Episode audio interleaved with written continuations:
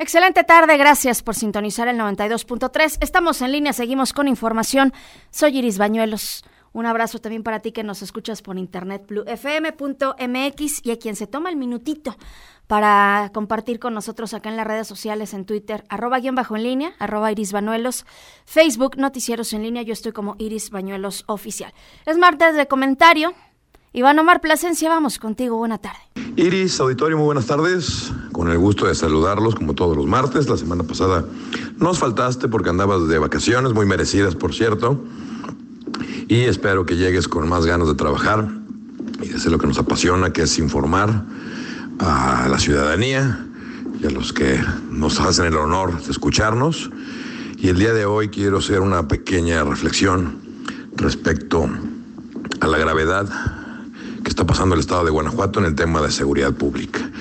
Hoy todas las primeras planas, hasta de los medios más progobernistas o más chayoteados, como se conoce vulgarmente, hicieron mención al desafortunado incidente que el día de ayer pasó en la carretera donde falleció un estudiante en el fuego cruzado.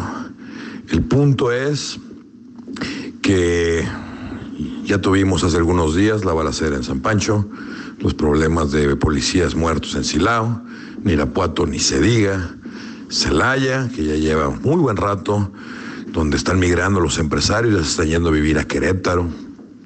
Y vemos que a lo largo y ancho del estado tenemos un problema fuerte de delincuencia, no solamente organizada, no solamente el famoso tema y el discurso tan desgastado de que es una lucha entre dos carteles que se están disputando en la plaza, como se conoce coloquialmente, sino que tenemos un problema grave y severo respecto al robo en todas sus modalidades.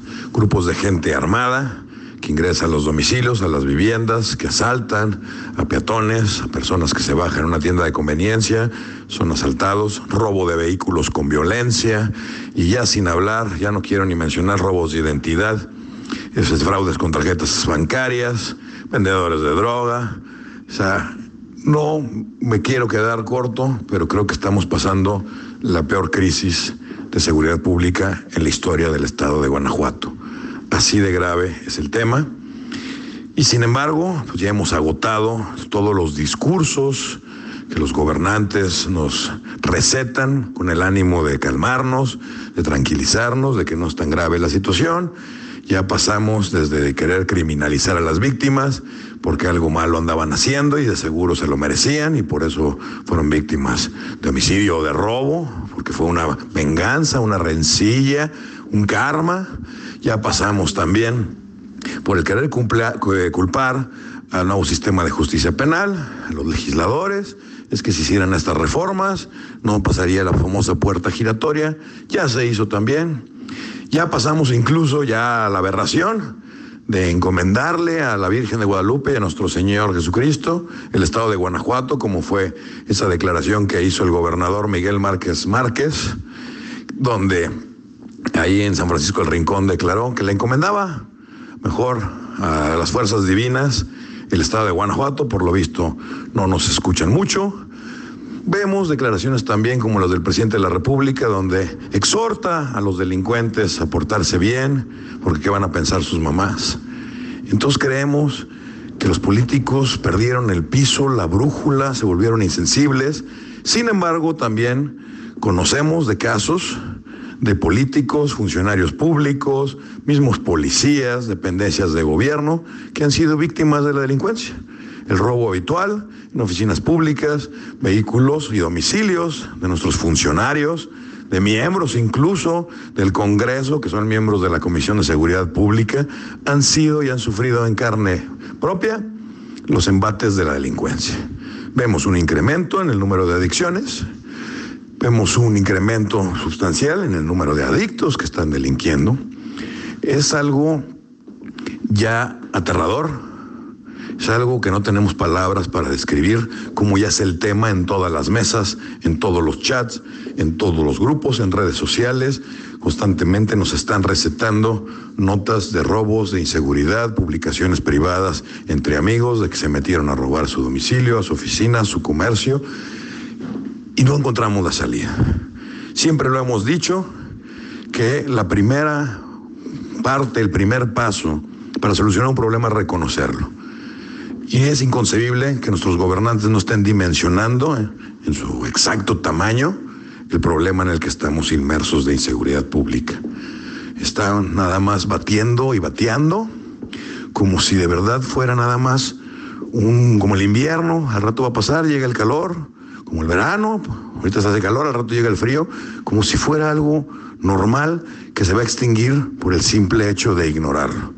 Vemos también que con los avances de los medios de comunicación, los medios habituales, pues ya no tienen los patrocinadores, los anunciantes de antes, entonces pues los gobiernos son el principal cliente de los medios de comunicación tradicionales y obviamente pues no pueden publicar cosas negativas demeritando el trabajo del principal cliente que es el que les paga. Es algo muy lógico, muy normal, ya no hay esa vocación, ya no hay ese hábito de informar para atender, porque de eso se trata, no se trata de echarle tierra a algún funcionario sí y a otro no, ni decir que el municipio está bien, el Estado está mal, la federación está bien o al revés, viceversa sino que hay que mencionar de qué tamaño es el problema para que sea atendido.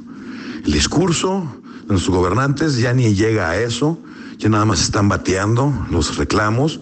Me imagino que debe ser muy difícil ser gobernante o funcionario donde se para a lo que vaya el tema reiterado que le están mencionando en todos lados, en lo corto, públicamente, en la conferencia, en la inauguración, cuando le dan el uso de la voz a los miembros invitados, es el tema de la inseguridad.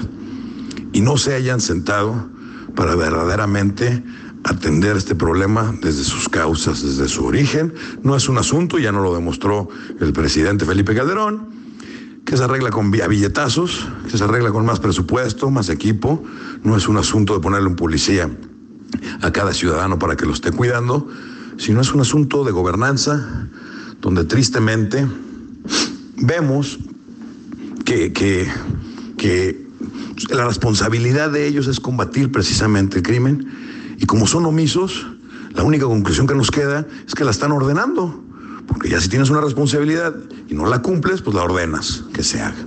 Vemos casos como varias colonias ya en el estado que prefieren pagarle una cuota a los pandilleros de la zona para que ellos protejan los comercios y las viviendas de esa zona de la delincuencia habitual, de los cristaleros, de los roba autopartes, del asaltante habitual que llega ahí a la tiendita o al restaurante o al comercio a ver qué se roba.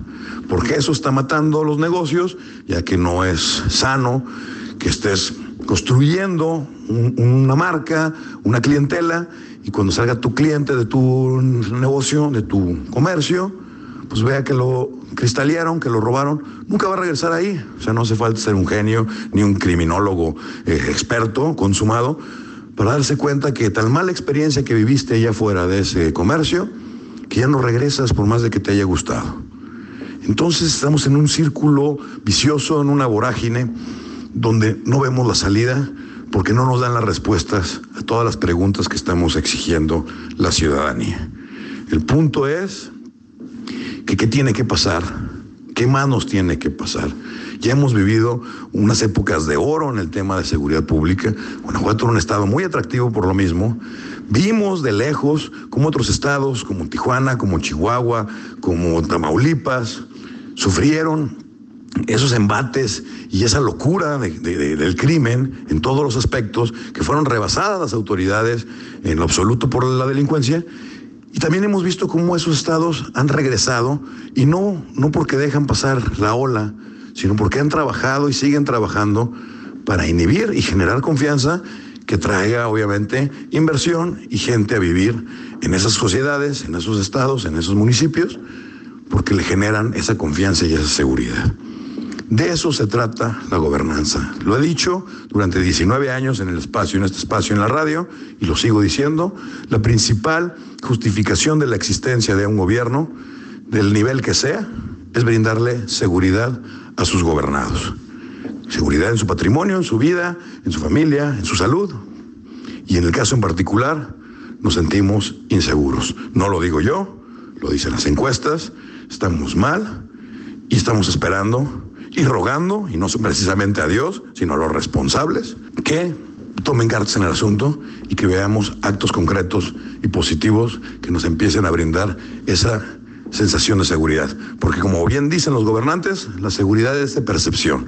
Pues el caso es que hoy en día la percepción en todo el Estado es que estamos inseguros. Así las cosas, Iris Auditorio.